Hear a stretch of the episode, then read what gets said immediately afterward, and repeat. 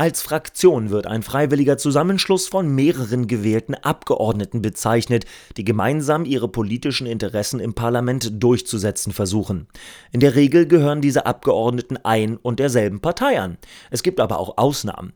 Voraussetzung für die Bildung einer Fraktion ist laut deutschem Wahlrecht in jedem Fall wieder die Überwindung der sogenannten 5%-Hürde. Das heißt, rein zahlenmäßig müssen mindestens 5% der gewählten Bundestagsmitglieder ihre Zugehörigkeit zu einer Fraktion bekannt geben.